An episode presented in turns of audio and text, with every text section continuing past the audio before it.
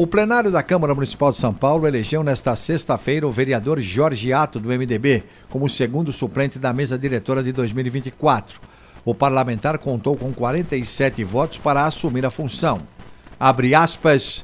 Uma expectativa de 2024 com muitos avanços aqui na Câmara Municipal de São Paulo, na liderança do nosso presidente Milton Leite, que tem uma larga experiência me sinto muito honrado de ser indicado pela bancada à segunda suplência e fazer parte da mesa, disse agora o segundo suplente da Câmara Municipal de São Paulo, Jorge Ato.